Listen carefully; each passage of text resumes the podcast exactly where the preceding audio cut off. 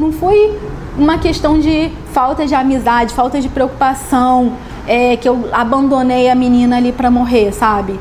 É óbvio que isso nunca passaria pela minha cabeça, que, poxa, uma coisa dessas ia acontecer ali. Eu tava me sentindo tão segura naquele local, eu acho que a Gaia também, né? Gaia era uma italiana que estava alguns meses viajando pelo Brasil, só que após aceitar uma viagem para conhecer Jericoacoara, no Ceará, ela infelizmente acabou cruzando com a morte. O caso de hoje vai falar sobre a última viagem da turista italiana Gaia Molinari. Olá, misteriosos! Eu sou Fábio Carvalho e esse é o projeto Arquivo Mistério. Para ver as fotos do caso de hoje, basta seguir a gente no Instagram, arroba Arquivo Mistério. Recados dados, vamos para o caso de hoje.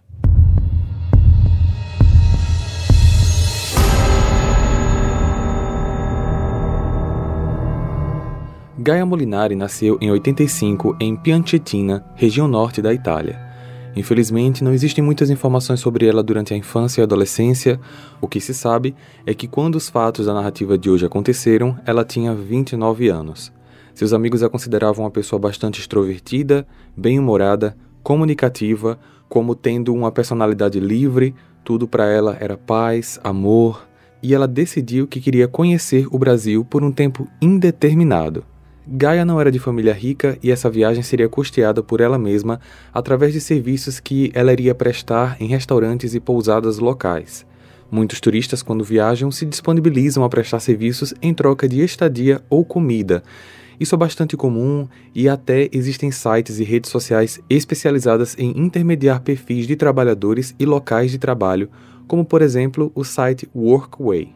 Em outubro de 2014, Gaia chegou em São Paulo, onde ficou trabalhando e conhecendo o estado por cerca de dois meses. Nesse período, ela recebeu excelentes recomendações das praias do Nordeste, como sendo uma das mais bonitas do país, e fazendo algumas pesquisas, ela acabou escolhendo o estado do Ceará como seu novo destino para moradia temporária. No início de dezembro, Gaia chegou em Fortaleza, capital do estado, e assim como em São Paulo, ela não teve dificuldades para encontrar um emprego temporário em troca de moradia e alimentação. No dia 16 de dezembro, na pousada em que ela se hospedou e prestava serviço, ela conheceu a turista Miriam França. Miriam é do Rio de Janeiro, tinha 31 anos na época, graduada em farmácia, mestre em ciência biológica e estava fazendo doutorado com especialização na imunologia da leishmaniose no Instituto de Microbiologia da Universidade Federal do Rio de Janeiro. Miriam e sua mãe, Dona Valdiceia França, estavam com viagem marcada para o Ceará para conhecer praias e pontos turísticos de Fortaleza e Jericoacoara, Jericoacoara é uma cidade a 300 quilômetros da capital e é considerada por muitos como uma das praias mais bonitas do estado. Só que Dona Valdiceia acabou desistindo da viagem e como as passagens e estadias não tinham reembolso, Miriam decidiu entrar em sites de mochileiros oferecendo os tickets de passagem e estadia para de alguma forma tentar reaver o investimento, só que infelizmente ela não conseguiu a tempo e decidiu mesmo assim fazer a viagem sozinha. Nos dias seguintes, as duas criaram uma amizade e Miriam acabou falando sobre essa viagem que faria para Jericoacoara no dia 21, com retorno no dia 24, e que, como tinha uma vaga sobrando, Gaia poderia ir com ela se quisesse, dizendo ainda que não precisava pagar por isso, nem pela passagem, nem pela acomodação.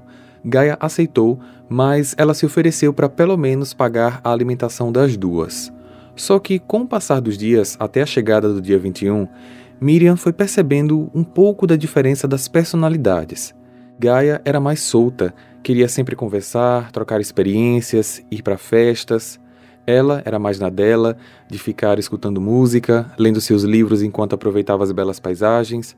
Elas acabaram tendo essas diferenças, mas o convite já estava feito, Miriam também não pensava em desconvidá-la, e as duas foram assim mesmo. Quando chegaram em Jericoacoara, elas se hospedaram na pousada Nova Era e a rotina das duas foi bem diferente. Enquanto Miriam continuava com sua personalidade introvertida, Gaia ia para ambientes de agitação, como bares, festas, o que não era problema nenhum, elas eram duas mulheres que estavam apenas curtindo a viagem da maneira que mais se sentiam bem. A dona dessa pousada Nova Era, Paola Bonelli, deu uma entrevista para o jornal O Povo, dizendo que conheceu Gaia e que ela era uma pessoa extremamente amigável e sociável. Disse que ela parecia ter uma personalidade que não a deixava distinguir pessoas boas de ruins e que tinha, em suas palavras, um caráter muito aberto. Ela fazia amizades muito fácil com vários hóspedes e moradores da região. Na noite do dia 24, no horário de pegar o ônibus da volta, Gaia estava demorando muito para aparecer. Miriam mandava mensagem pelo WhatsApp e Gaia não respondia. Como Gaia era uma mulher adulta, viajada, e como era da personalidade dela adquirir experiências culturais, Miriam achou que a amiga estava em alguma festa local e que iria ficar por lá mesmo. Assim, às 10h20 da noite, quando o ônibus chegou e Gaia não apareceu, Miriam voltou para Fortaleza sozinha.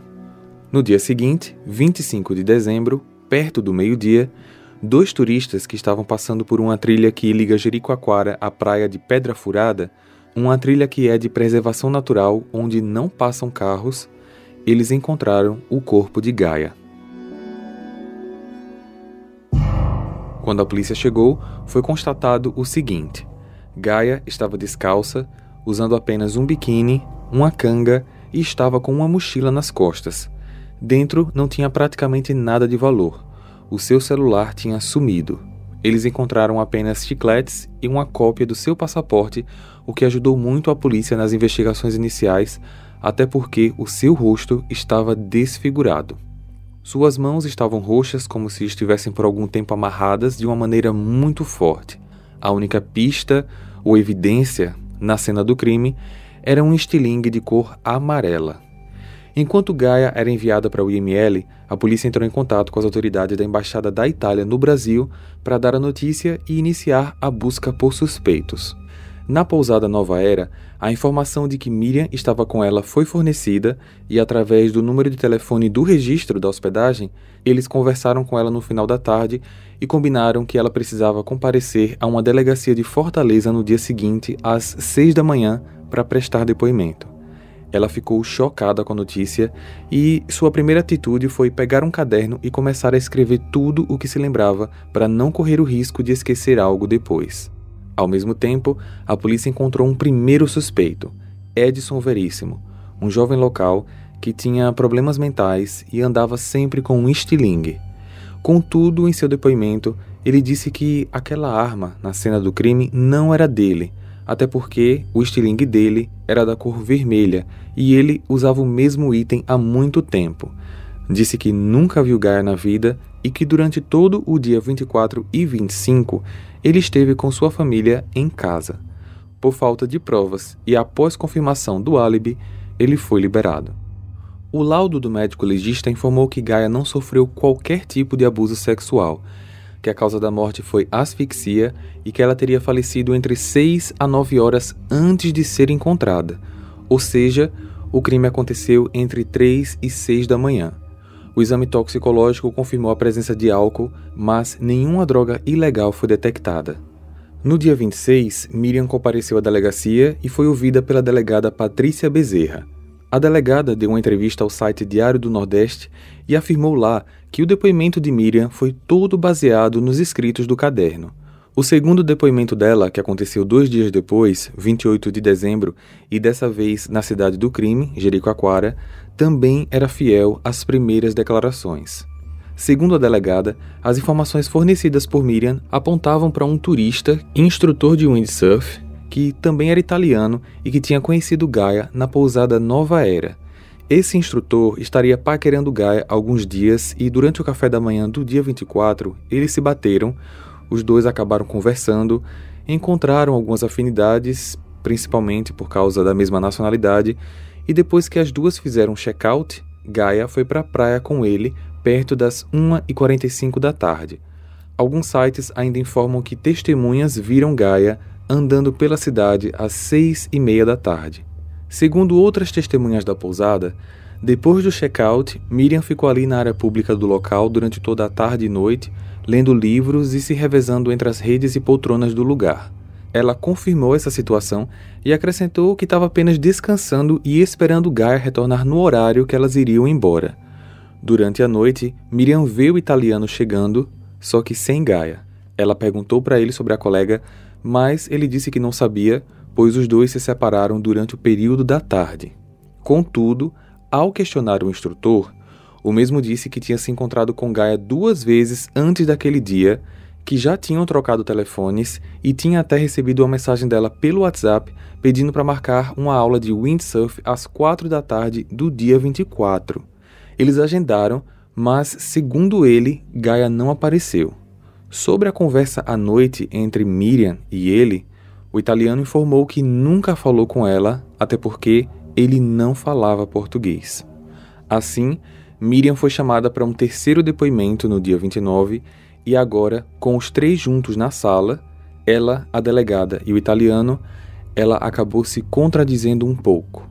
Miriam, que antes tinha dito que Gaia e o instrutor tinham tomado café da manhã juntos, que ele estava dando em cima dela e que saíram juntos naquela tarde, disse agora que não sabia dizer com certeza sobre isso.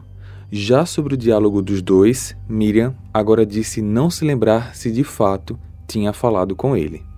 Por estas contradições, pelo fato de Miriam também ter comentado que já estava perto da data de voltar para o Rio de Janeiro, sendo que isso poderia dificultar as investigações, e de ainda existir uma suspeita de que ela tinha uma ligação com o um traficante local, por ela ter comprado um baseado com esse cara, a polícia executou a prisão preventiva de Miriam, mesmo tendo álibis que comprovavam sua presença na pousada durante toda a tarde e noite do dia 24 e, além disso, a presença dela no ônibus que voltava para Fortaleza na madrugada do dia 25.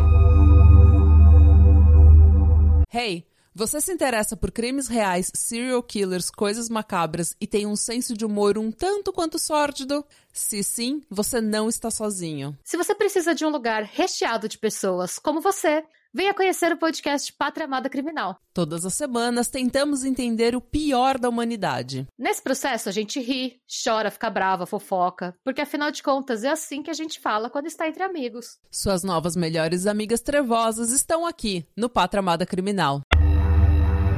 No início de janeiro, o corpo de Gaia foi enviado para a Itália, onde teve os trâmites legais para o enterro, sob muita comoção de parentes e amigos. E no Brasil, as investigações continuavam. A polícia chegou a encontrar um casal de turistas, um uruguaio e uma francesa, que estavam no mesmo ônibus das amigas na viagem Fortaleza-Jericoacoara e que acabaram fazendo amizade com eles e trocando telefones. O casal disse que no dia do desaparecimento, Gaia mandou uma mensagem para ele perguntando se queriam jantar juntos em algum local turístico da cidade. Eles responderam a mensagem dizendo que sim. Depois disso, ela não respondeu mais. Posteriormente, eles falaram a um jornal que sentiram que a polícia fazia as perguntas com um direcionamento que pudesse achar evidências de que Miriam, já presa, estava envolvida no caso. Alegaram que a polícia perguntava várias vezes sobre um possível relacionamento das duas e questionaram ainda se a francesa não estaria possivelmente envolvida num trisal, algo que o casal negou veementemente. Os dias se passaram, nada mais foi encontrado para que pudesse manter Miriam presa e após uma revisão do caso pela Justiça, a pedido da Defensoria Pública do Ceará, foi entendido que não havia provas suficientes para mantê-la detida por mais tempo, o que ela podia ajudar já foi feito, e assim ela pôde aguardar a investigação em liberdade. Depois da sua libertação, Miriam alegou em uma entrevista para um jornal que não houve incoerência nenhuma em seus depoimentos, que ela repetiu sempre os mesmos fatos e a partir daqui a história fica confusa porque é a versão dela contra a versão da polícia. Só que, parando para pensar, independente do que tenha acontecido nesses depoimentos, se a Miriam se confundiu ou não, estando nervosa ou não, por qualquer motivo, nada põe ela na cena do crime e nenhum motivo foi levantado para que pudesse ligar ela ao fato.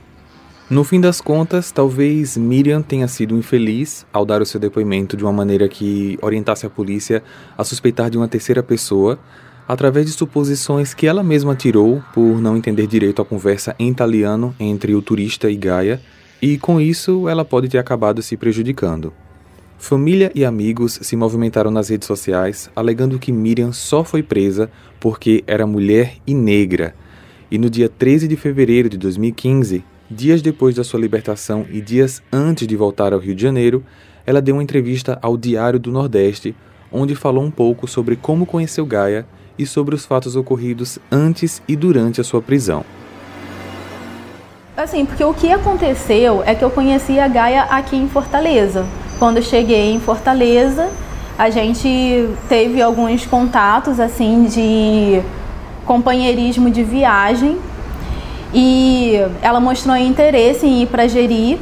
Eu tava, contei para ela o meu roteiro de viagem. Olha, é, a minha hospedagem já está paga para duas pessoas, já está tudo pago, porque a minha mãe viria para a viagem comigo, né? Então já, esse pacote já estava pago. E, e assim, se você quiser, você vem, né? Já está tudo pago, você pode é, ficar sem problema nenhum. Então, assim, foi meio que um acordo assim, sabe? Entre amigas que estavam viajando, que, que se encontraram durante a viagem e vambora. Mas eu, de fato, estava viajando sozinha. E a gente estava um pouco afastado por conta da nossa diferença entre personalidade, né? Eu queria ficar mais na minha, quieta, lendo e escutando música, tranquila, relaxada, e ela queria conversar muito, sabe? Ir pra festa. E assim, e aí tinha essa distância por conta da diferença de personalidade. Não aconteceu nada demais, não teve briga, não teve chateação, sabe? A viagem estava muito tranquila. Sim, no dia 24 foi o dia que a gente que era para nós duas sair juntas de lá no ônibus de 10 e meia que vinha para Fortaleza. Então assim, eu passei o dia inteiro em Jeri no dia 24. A maior parte do tempo eu fiquei na pousada. E quando deu a hora do ônibus, a, é, a Gaia não estava por lá. Eu procurei por ela, mandei mensagem no WhatsApp mas estava na hora do ônibus sair, então eu achei que ela tinha ficado para uma das festas que estava acontecendo no local, né? E assim, e, eu, e o fato de eu ter saído dali sem, sem ela, né? Sem ter procurado por ela na noite que ela não apareceu, não foi uma questão de falta de amizade, falta de preocupação, é, que eu abandonei a menina ali para morrer, sabe? É óbvio que isso nunca passaria pela minha cabeça, que, poxa, uma coisa dessas ia acontecer ali. Eu tava me sentindo tão segura naquele local, eu acho que a Gaia também, né? Que, sabe, era um dia de festa. Eu achei que ela tava ali para ficou perdeu a hora do ônibus, ficou ali para uma festa e não, não me preocupei, sabe, com isso. Eu nunca ia imaginar que uma coisa dessas ia acontecer. Desde o meu primeiro depoimento, quando eu cheguei em Fortaleza no dia 26, eu falei para a delegada que eu estava com dificuldade de lembrar de toda a situação que tinha acontecido ali. Então, eu estava fazendo um esforço muito grande para me lembrar de tudo para poder ajudar. Então, no segundo depoimento já foi é, um ambiente muito estressante. Eu falei novamente a história, e mas as pessoas já estavam questionando muito, sabe? Botando muita pressão e eu, eu falei, reiterei tudo basicamente da mesma forma que eu tinha colocado no primeiro depoimento, mas já numa situação bastante estressante, sabe? As pessoas já me olhando com desconfiança e eu não tinha ninguém ali do meu lado, não tinha um, um advogado. Muito difícil os dias que eu estive na prisão, porque a cadeia é um ambiente muito hostil, né?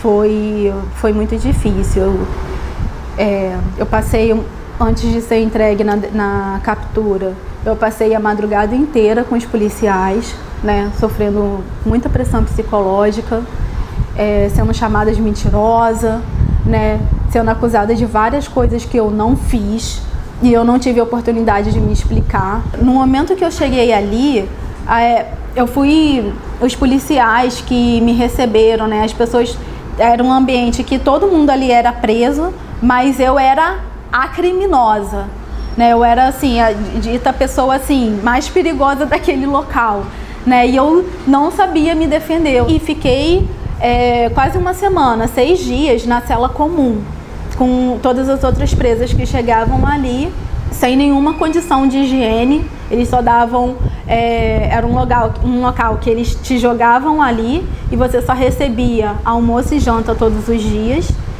Nem água a gente tinha para beber. A gente bebia água do chuveiro. E nem era chuveiro, na verdade, era um cano que caía água, né? Bebi, tinha que beber água dali. E quando esse pessoal todo, do, de todo o movimento social que chegou e começou a ajudar, é que eu comecei a ter condições mínimas de me manter como pessoa ali dentro, porque era uma condição subhumana. É, só sabia que eu estava sendo acusada de assassinar uma estrangeira, né? Uma coisa assim que ia ter alto impacto, que todo mundo estava comentando sobre isso. E eu estava sendo acusada disso e eu não sabia como que as pessoas estavam recebendo, se uh, recebendo essa informação, se alguém estava acreditando, como que minha família tinha recebido. Então, quando as pessoas chegaram até mim, foi um momento e me falaram: "Olha, Miriam, está acontecendo isso isso aquilo outro, mas a gente acredita em você. A gente está vindo, eh, vamos, estamos procurando um advogado e etc e tal". Foi um momento que eu e me informaram que a minha mãe estava bem. Foi um momento que eu me tranquilizei mais. O racismo hoje em dia no Brasil é uma coisa que você só sente, né? Porque as pessoas não falam abertamente sobre isso. Então, se eu fui vítima de racismo, eu não sei porque não falaram nada, né? Abertamente. Eu, o que eu senti muito, o que eu vi de verdade, o que eu escutei de verdade foi um, um preconceito muito grande contra a mulher. Eu tive que me justificar o tempo várias vezes por que, que eu sou uma mulher viajando sozinha? Por que, que eu não tenho namorado? Por que, que eu não sou casada? Por que, que eu nunca quis ter, ainda não, não tenho filhos? Né? Assim, eu fui indagada com relação a isso. A minha vida sexual foi muito exposta, foi muito investigada pela polícia, como se isso fosse tivesse alguma relevância para o caso. E isso foi uma coisa que eu vi e que eu fiquei assim, poxa, é, se está acontecendo um preconceito racial, você não sabe porque não se fala, mas o preconceito contra a mulher foi uma coisa gritante que eu percebi ali. O link da entrevista completa está aqui na descrição. Em março de 2015, a polícia encontrou imagens de câmera de segurança onde viram Gaia andando com um rapaz em Jericoacoara. Esse rapaz foi identificado como sendo Douglas de Souza e, com essa evidência, ele teve sua prisão preventiva decretada o rapaz passou 45 dias preso e foi liberado após seus advogados conseguirem a liberação dessas imagens e perceberem que, apesar dele estar no vídeo, a moça que estava com ele não era Gaia. Esse é um daqueles casos bem confusos. Eu gostaria muito de poder trazer mais informações sobre os fatos que aconteceram em torno da Gaia, só que tudo é um mistério. Não se tem informações públicas sobre o crime, as ramificações do caso meio que não se encaixam, existem algumas desconexões também. De um lado temos Miriam, que aparentemente não tem ligação nenhuma com o crime, mas a polícia alega que tem depoimentos contraditórios dela. Do outro lado, a própria polícia decidiu decretar a prisão preventiva dela alegando que ela ia sair da cidade, quando talvez poderiam apenas proibi-la de sair da cidade, mas a consideraram como suspeita porque ela tinha uma ligação com um traficante pelo fato dela ter comprado um baseado. De um lado tem a família dela, que alegava que ela foi presa por questões raciais e machistas, mas do outro lado, a polícia prende um homem branco através de uma evidência que posteriormente foi comprovada não ter qualquer ligação mínima com o caso, tudo parece uma infelicidade de ações para todos os lados, tanto dos suspeitos como da polícia. A única teoria que se encaixa nesse caso é a de latrocínio, roubo seguido de morte. A região onde ela foi encontrada já era conhecida por alguns outros assaltos e tudo mais parece que, infelizmente, Gaia estava no lugar errado e na hora errada. O caso permanece sem solução e, apesar de todos os contratempos que houveram com Miriam e outros suspeitos, no fim das contas, é a família da vítima que até hoje sofre há mais de sete anos por não ter qualquer retorno das autoridades brasileiras indicando de fato quem foi ou quem foram os responsáveis por esse crime. Hey! Você se interessa por crimes reais, serial killers, coisas macabras e tem um senso de humor um tanto quanto sórdido? Se sim, você não está sozinho. Se você precisa de um lugar recheado de pessoas como você, venha conhecer o podcast Pátria Amada Criminal. Todas as semanas tentamos entender o pior da humanidade. Nesse processo a gente ri, chora, fica brava, fofoca, porque afinal de contas é assim que a gente fala quando está entre amigos. Suas novas melhores amigas trevosas estão aqui no Pátria Amada Criminal.